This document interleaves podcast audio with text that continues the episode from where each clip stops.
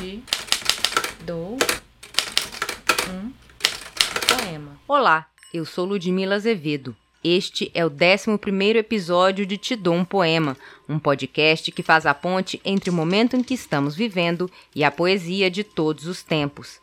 Dezembro chega com um misto de sentimentos e reflexões sobre isolamento social no período em que sempre tivemos muitas festas.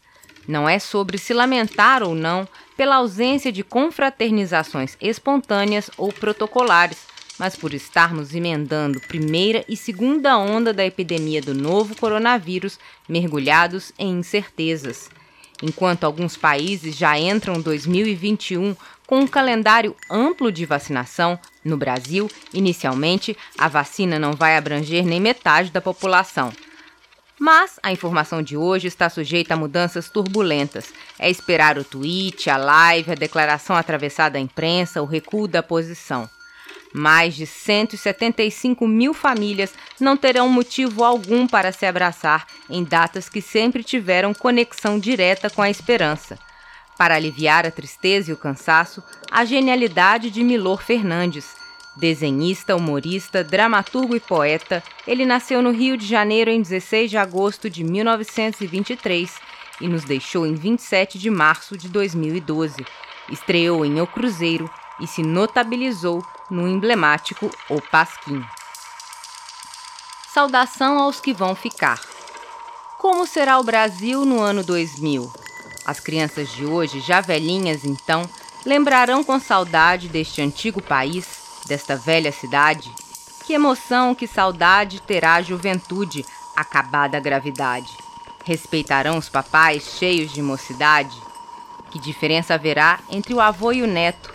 Que novas relações e enganos inventarão entre si os seres desumanos? Que lei impedirá libertar da molécula que o homem cheio de ardor atravesse paredes buscando seu amor? Que lei de tráfego impedirá um inquilino, ante o lugar que vence, de voar para o lugar distante na casa que não lhe pertence? Haverá mais lágrimas ou mais sorrisos? Mais loucura ou mais juízo? E o que será loucura? E o que será juízo? A propriedade será um roubo. O roubo, o que será? Poderemos crescer todos bonitos? E o belo não passará então a ser feiura? Haverá entre os povos uma proibição de criar pessoas com mais de 1,80m?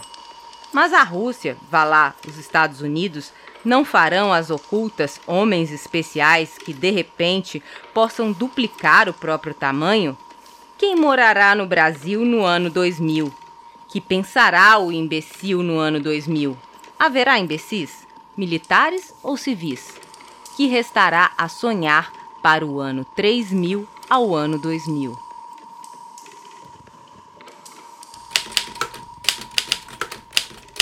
Este podcast é uma produção da Casa dos Três Gatos.